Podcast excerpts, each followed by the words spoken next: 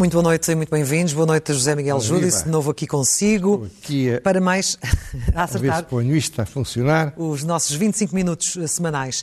Uh, e uh, agora de regresso consigo, assim, já novamente com uma, uma, abordagem bastante provocadora, vai falar de adolescentes, de velhos, de, de síndrome de, de, de, Peter Pan. E da fada Sininho, não da fada Sininho, dos pós de, de Perlim Está a falar de partidos, está preocupado com algum gap geracional, de que é que se trata?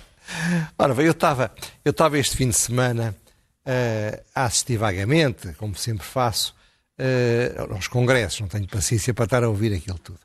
Mas ouvi uma parte da intervenção da, da Mariana Mortágua e só me lembrou uh, deste paradigma. Como sempre, estes paradigmas são um bocadinho simplificadores.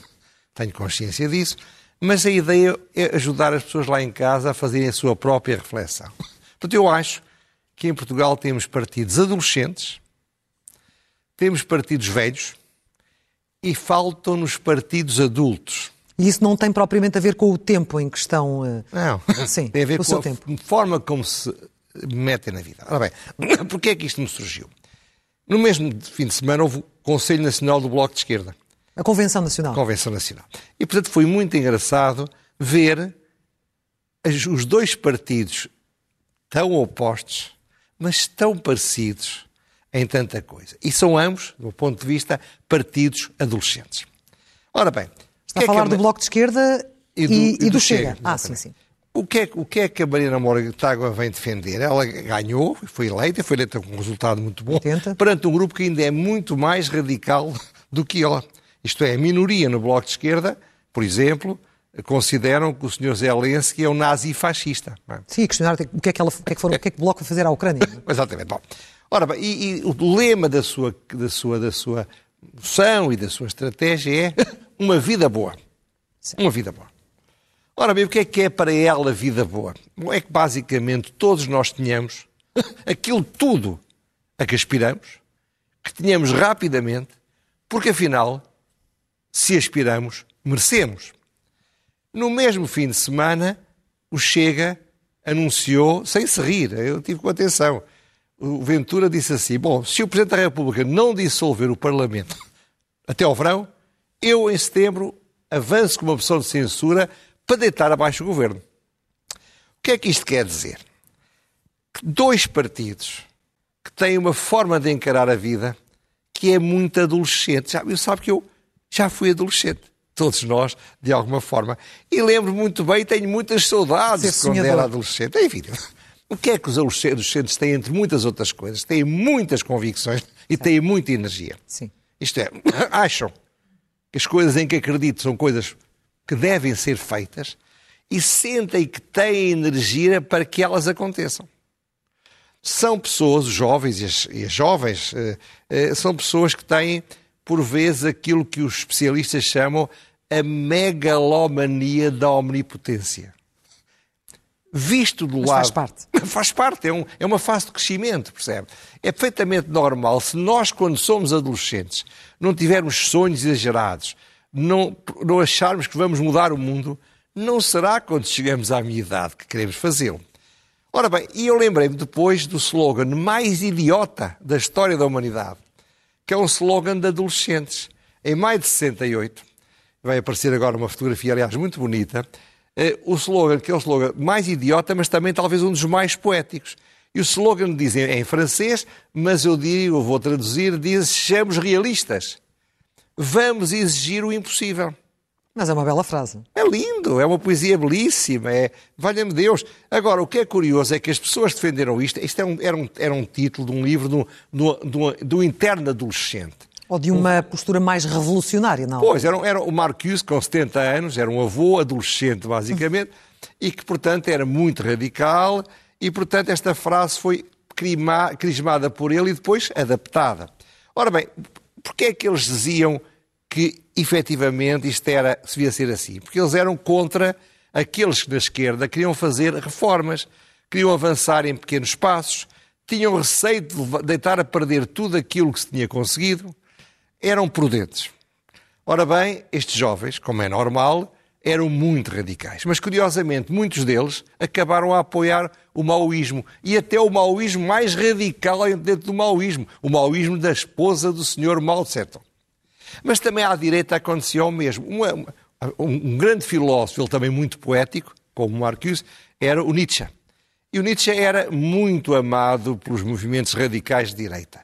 E que falavam sobretudo da vontade de poder. O que é que era a vontade de poder? Agora, ouça isto em função do que eu há bocado disse sobre a Mariana Mortaga.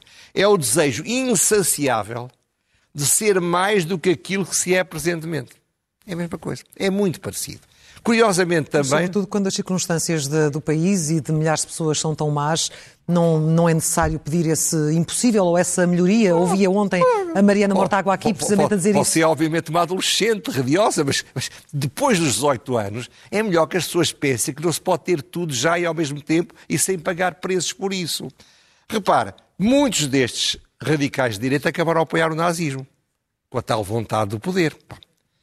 O que é que eu acho que é aqui importante? Claro que o populismo é muito mais do que isto. E há talvez coisas mais importantes que definem o populismo.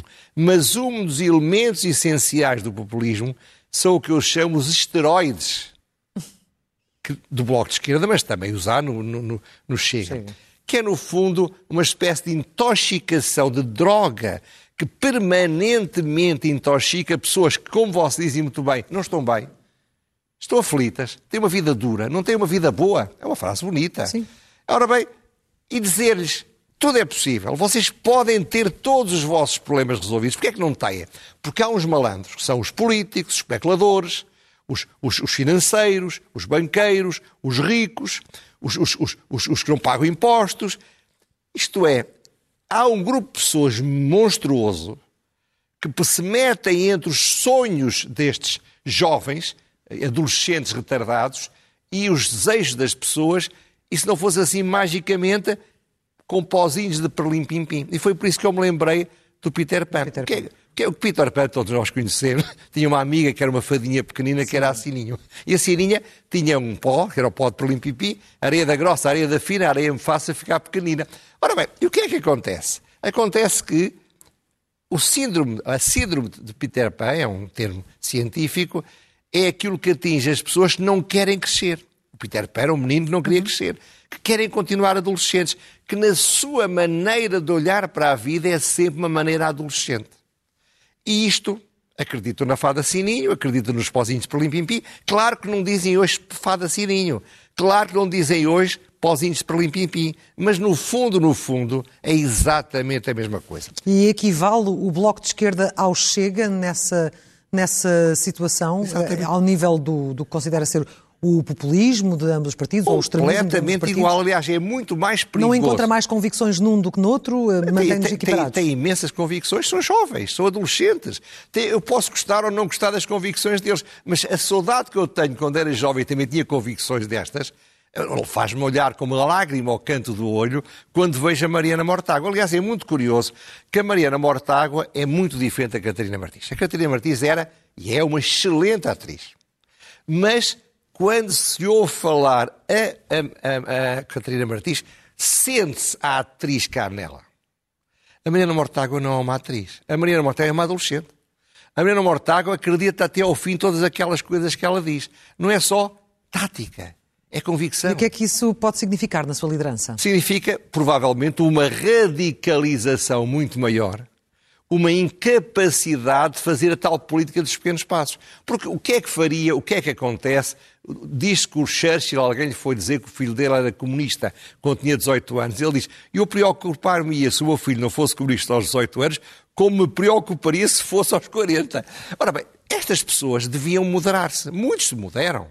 Muitos, aliás, eu estava a falar com um amigo que me diga, tive vários amigos meus que eram de extrema-esquerda, resolveram fazer empresas, viram o que é as dificuldades e hoje em dia não são de extrema-esquerda.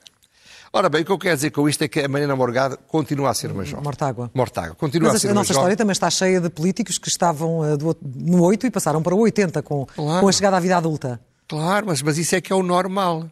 Não Agora, sei se é o normal.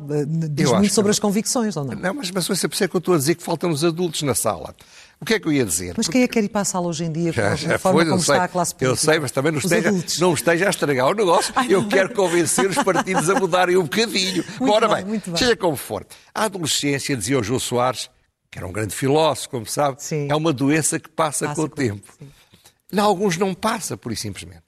E estes partidos defendem coisas que Oh, repare, o que é que é o problema do síndrome do Peter Pan? Ou as pessoas acreditam que não crescem, ou estão de má fé. Se acreditam que não os crescem, é melhor irem-se tratar, porque estão doentes. Se estão de má fé, é melhor que nós não acreditemos na má fé deles. Portanto, em muita esta gente que defende coisas irrealizáveis, exigem o impossível, isso é que é ser realista. Vamos, vamos, vamos barricar-nos à porta das, das, das refinarias para deixar de haver petróleo, não sei o quê. É, é, é, lindíssimo para jovens de 14 anos, 18 anos, vá lá, 20. Daí para a frente começa a ser um bocadinho tonto e até constrangedor. O problema é que em Portugal temos estes partidos adolescentes e depois só temos partidos velhos. O que é que são os partidos velhos? Gordos e barrigudos. Eu com gordos e barrigudos, peço desculpa, agora estou. Essa foi ótima. Mas pronto, instalados e barrigudos. É, não é tem, são partidos que, que, no fundo, é um velho que fala. Meu Deus, eu não estou a dizer mal dos velhos, eu estou a dizer, estou a falar de mim também. Não têm grandes entusiasmos, não têm grande carisma, não têm grande energia, não têm grandes motivações, no fundo. Sabem que não têm grande futuro. E, portanto, sem ilusões, vão gerindo o dia a dia. Mas não ter eh, ilusões ou não sonhar é, é, mau, é, é triste, claro não é? sim, mas, mas, oh, mas é um problema, Se não sonhasse, é um problema não à Lua, como, não tinha... É um problema bioquímico, como alguém me dizia. É muito mais fácil estar apaixonado quando se tem 18 anos do que quando se tem 81. De certeza, eu ainda não tenho 81. Mas lá chegarei se Deus quiser. Portanto, os, os, os, os avós são idosos. Os avós olham para os netos adolescentes como com uma certa ternura. Por um lado, porque lembra-se lembra quando eram como eles. Hum. São pais com açúcar, como dizem os brasileiros, Sim. com uma certa graça. No fundo, revêem-se neles e alguns dos partidos velhos, são é o que nós temos, o PSD, o PC e o PS, são partidos velhos. Têm às vezes umas ilusões de vestirem-se assim de uma maneira um bocado mais atrevidota, exceto o PC. O PC não brinca com essas coisas. Mas não considera o PC nessas suas confissões também de pedir o impossível de ser um partido adolescente, então? Não, não. Nessa lógica seria. O, P, o, P, o, PC não, o, PC, o PC não arrisca. O PC é de todos estes o único que sabe e que tem na sua memória histórica as prisões. A sério. Portanto, o PC não vai largar o, o, o obtido por não obtido. Os, os, sindicatos do PC são muito duros, são muito radicais, mas são realistas. Esses são realistas. O PC tem, a escola do Lenin. O Lenin escreveu uma tese, um livro muito importante para a ciência política, que se chama O Esquerdismo como Doença Infantil do Comunismo. Reparem a tal adolescência, a tal infantilidade dos radicais de extrema-esquerda. Bom, seja como for. A sua preocupação é falta algo ali para contrabalançar entre, o que eu gostaria, O que eu gostaria é que, é que os partidos políticos portugueses tivessem, tivessem alguma energia, algumas convicções, alguma crença no futuro, alguma convicção que as coisas podem mudar e podem ser melhoradas. Mas ao mesmo tempo, isso como os jovens, mas ao mesmo tempo como os velhos, tenham prudência, sensatez, não arrisquem tudo por um sonho irrealizável. Isso é o que falta aqui. Repare, eu, eu, eu, eu a certa altura pensei que a iniciativa liberal pudesse ser um bocadinho isso. O, o livre é um bocadinho Sim. isso. Mas, mas, apesar de tudo, ambos estes partidos sofrem a concorrência dos partidos adolescentes. Eu sei, é muito difícil concorrer com adolescentes em tudo. E, portanto, eles às vezes também parecem apanhados pelo síndrome, pela síndrome de Peter Pan. Mas de que forma é que os adolescentes depois os condicionam? Condicionam porque é muito mais bonito, muito mais romântico, muito mais fascinante pedir o impossível. Dizer vamos acabar com a pobreza, vamos acabar com a, com a poluição, vamos, vamos acabar com, com, com, a, com as desigualdades. Tudo isto são sonhos juvenis. Bonitos. Quem diz o contrário? E é difícil pessoas sensatas dizer calma, não é possível. O preço que se paga com isso, porque o grande problema dos adolescentes é que nunca veem as consequências, ou raras vezes veem, as consequências, os efeitos secundários das suas loucuras. E, portanto, eu acho, acho sinceramente que faltam adultos na sala. Faltam partidos que, tendo acreditem em coisas, tenham emoções, tenham paixões, tenham. Olha, o Sá Carneiro era essa pessoa. Sim, mas não é uma questão de tempo, é, é de não haver ainda partidos que tenham tido esse tempo para se afirmarem, se construírem nesse processo. Porquê? Já, já, estão, já, estão, já, já te passaram por aí. Porque os partidos que agora são partidos velhos foram partidos adultos. Sim, lembramos como era o PS nos anos 70, Exatamente. o PSD, o e, portanto, CDS. o grande problema aqui é que ou esses se rejuvenescem, ou então que venham outros. Quer dizer, o que eu acho é que o país precisa de pessoas sensatas, ponderadas, mas que acreditem que se pode mudar, percebe? Pessoas que não sejam tontas, não sejam adolescentes retardados, mas também não sejam velhos cedo demais. Hum. Olhe, Está a ver, eu tenho uma ilusão. Está a pedir o impossível. não, Espero não, que não, não seja impossível. Estarei eu também, se calhar, também sou um bocadinho adolescente, olha, é a vida. Pois, bom. Ó oh, José Miguel, deixa-me também agora fazer-lhe aqui uma provocação. Gosta, assim, de tutti-frutti ou gosta da fruta separada, cada uma na sua não, eu tacinha? Acho, eu, eu acho que deve-se brincar, só se deve brincar com coisas sérias, claro. Isto que eu vou falar agora é uma coisa seríssima. Repare, há mais de seis anos que a, a Polícia de Investigação e o Ministério Público estão a investigar uhum. uh, sem terem constituído ninguém arguído e a deixar sair sistematicamente para os jornais. E agora, na semana passada, foi abrir as, as comportas todas, quer dizer, as gravações já se fez no passado. Agora repare, isto é de uma gravidade extrema. Porquê? Porque isto é uma ofensa absoluta ao Estado de Direito. E eu estranho admira-me que o Supremo Magistrado da Nação, entre duas portas, nas dezenas de entrevistas que dá, não acho que valha a pena dizer que isto não pode acontecer. Eu admiro-me e fico espantado que a Ministra da Justiça, que, que é quem, quem, quem, tem a supervisão da Polícia Judiciária, não diga uma palavra sobre esta violação do Estado de Direito. Estranho que que a Procuradora-Geral da República não tenha aberto um inquérito para algo que é um crime. Está sob segredo de justiça. Admira-me que o Parlamento, que vota tantas moções, não tenha havido uma moção a protestar com isto. Fico espantado que a Ordem dos Advogados, que tem como missão histórica defender o Estado de Direito e defender a presunção de inocência, não diga nada. Por isso, olhem, à falta de melhor, um velho bastonário e um velho advogado reformado vêm dizer isto não pode acontecer. Seja qual for a razão que se possa ver para a utilidade pública do que está a saber, isto é de uma gravidade sem limite. É a destruição do Estado de Direito, claro. Agora, dito isto, duas notas finais. Primeiro, acho que é uma loucura total dizer que uma, uma noite o doutor Medina e o doutor uh, engenheiro Cordeiro se juntaram com dois presidentes de juntas de freguesias do PSD a dizer, olha, vou mandar uns tipos farca qualidade concorrer com vocês, vocês mandem uns tipos de farca qualidade concorrer connosco e vamos fazer aqui uma batota para em conjunto mandar uhum. isto tudo. Isto não tem a menor verosimilhança. Mas já apareceu nas televisões. Sim. Já destruiu a vida política de várias pessoas. Isto é uma coisa. Segunda coisa, agora, há frases que eu não posso desler. Mas há ali matéria relevante. Há frases que eu não posso desler. Claro. E eu não sei se aquilo é verdade ou não, mas um político que diz aquelas coisas e que ouve aquelas coisas sem se revoltar, não serve à política. Portanto, agora, nem Deus pode pôr a pasta de dentes de novo para o tubo. Já ouvi falar nisso, não é? Eu às vezes digo isso aqui. Eu também não posso desler. Eu li. É. E, portanto, fico contente da reação do Luís Montenegro. Olha, foi típica de um adulto porque não entrou numa, numa fúria juvenil a dizer malandros, estão a, estou a tentar dar cabo do meu partido, que é aquela coisa da criança quando vê que cometeu um erro, apanharam-no com a mão no pote a, a, a, tirar a marmelada, a culpa é sempre dos outros. Mas também não, não tratou isto com cinismo.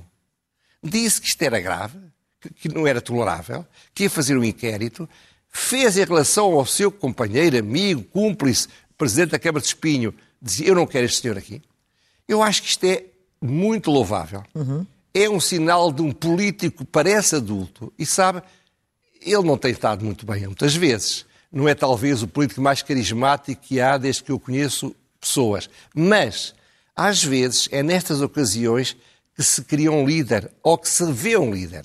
Deus queira que o PS e o PS, e o PC também, tenham líderes que sejam adultos, está a ver? Eu acho que é muito, é muito mais importante para o país o PSD, o PS e o PC do que o Chega e o Bloco de Esquerda, 10 até deles.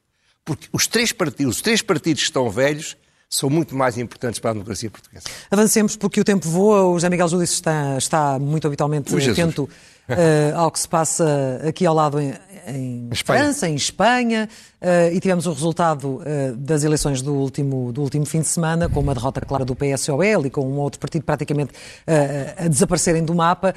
Como é que analisa o que está a acontecer e, e se vê aqui algum tipo de, de ponto de contacto com, bem, com Portugal? Houve uma altura em que Portugal foi uma vacina para a Espanha. Agora, a Espanha pode ser uma vacina para Portugal. Vamos ver em que termos. Não há dúvida que foi uma derrota brutal do, do Partido PSOE. Socialista, o PSOE. Não há dúvida que foi uma grande vitória do PP, mas o PP, para governar em algumas regiões muito importantes, e na terceira e na quarta maior cidade espanhola, Valência e Sevilha, que eram do PSOE, tem de se aliar ao Vox. Ora bem, e isto levou o PSOE a antecipar as eleições legislativas e está a fazer uma campanha a dizer cuidado, vem o Franco. Claro. Dizer, é basicamente é a estratégia que o Partido Socialista gostaria de usar nas próximas eleições e é a estratégia que já usou de alguma forma nas anteriores. Agora, é evidente que o PSOE não tem as mãos limpas, como nós dizemos no direito. Porquê? Porque o PSOE fez alianças com o Bildu. Uh, aliás, há uma fotografia maravilhosa que é o secretário da organização do PSOE a rir felicíssimo com uma dirigente do, do Bildu, que é o partido onde estão os que vieram da ETA, ainda não chegou, mas há de chegar. Uh, ora bem, e que aprovou o orçamento com eles. Eles tiveram um problema porque houve, houve 44 etarras que tinham sido condenados por crimes de sangue, por terem assassinado pessoas, que foram candidatos do Bildu. E, e, e o Partido Socialista Operário de Espanha fez acordos com o Bildu. Mas são acordos, abstenho para tu ganhares ali, tu abstens para ganhar aqui. Acordos em relação ao orçamento. No caso do, do Chega, do Vox, peço desculpa, é mais do que isso. Portanto, nós vamos olhar todos aqui em Portugal para as eleições de 23 de julho, porque se a direita ganhar, sabendo que se vai aliar ou que se pode aliar com o Vox, a estratégia da direita em Portugal vai ser uma. Se a direita perder sabendo isso, a estratégia vai ser outra. Portanto, mais do que a vontade dos players, sabe o que é que eu penso, mas o que eu penso não é para aqui chamado, o que vai acontecer essencialmente é o que é que se vai passar em Espanha. Vamos ver, porque é muito importante, está aqui muito perto, e não há dúvida que o Vox é muito mais radical do que o Chega. Uhum. E é muito menos oportunista nesse sentido. É um partido mesmo de direita pura e dura, eh, é um partido, portanto, muito menos capaz de mudar do que, apesar de tudo, olhando para o André Ventura, eu acho que pode acontecer, porque o André Ventura é um político oportunista, abriu a mercearia onde havia o um mercado aberto e, e, já tem 15%, não é? Pois. Ninguém estava a tomar conta daqueles clientes. Vamos ver, vamos ter de acompanhar os próximos tempos. Então vamos às rubricas habituais, começando pelo elogio.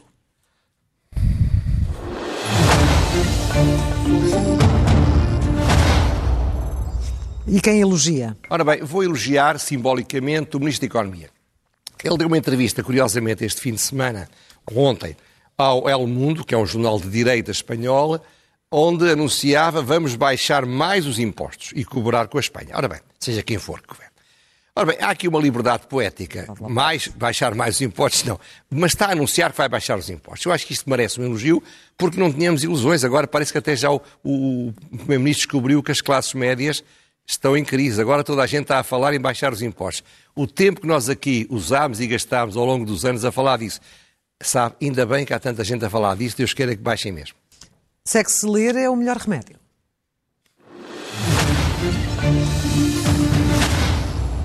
Ora bem, recomendo lá para casa.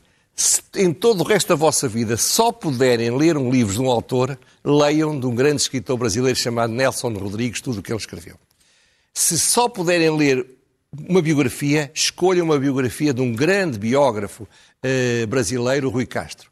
Eu proponho dois livros, um que acabou de sair, que é uma espécie de livro sobre como é que se faz uma biografia, do Rui Castro, saiu na tinta da China, e fui, fui repiscar o melhor, para mim, a melhor biografia dele, que é O Anjo Pornográfico, que é uma, uma biografia do Nelson Rodrigues. Eh, já foi editada há uns anos, espero que não esteja, não esteja esgotada, mas é também da tinta da China, mas há qualquer livro, do, do, qualquer biografia de Rui Castro merece ser lida. Merece ser lida. E qual será hoje a pergunta sem resposta?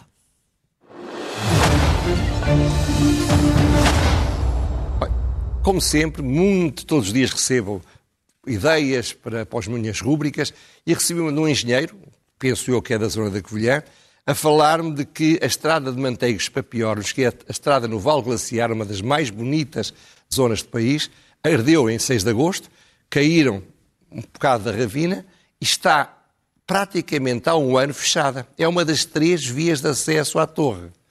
E é extraordinário que agora foi anunciado que eh, vai, vão ter uma solução e que estará pronta em setembro. Portanto, é um, mais do que um ano. Ora bem, a pergunta é muito simples, talvez um bocadinho provocatória. Como sabe, o Instituto das as Infraestruturas de Portugal é do Ministério do Ministro Galamba, ou Galalamba, como diria, o, como diria o Ricardo Aruz Pereira. Pergunta é esta, se o Ministro Galamba, ou algum poderoso senhor, tivesse uma casa naquela zona, a estrada demorava um ano e meio a ser arranjada? Não acredito. Registro de interesse, eu passo as férias na Serra da Estrela, mas é, mas é na Penha da Saúde. Eu chego bem à casa sem nenhum problema, apesar disto mas, e, portanto, estou feliz por mim, mas estou muito infeliz porque passam a vida a dizer bem do interior, mas deixar aquela estrada por arranjar durante o ano é absurdo. Não há nenhuma razão para demorar tanto tempo. E, finalmente, a loucura mansa.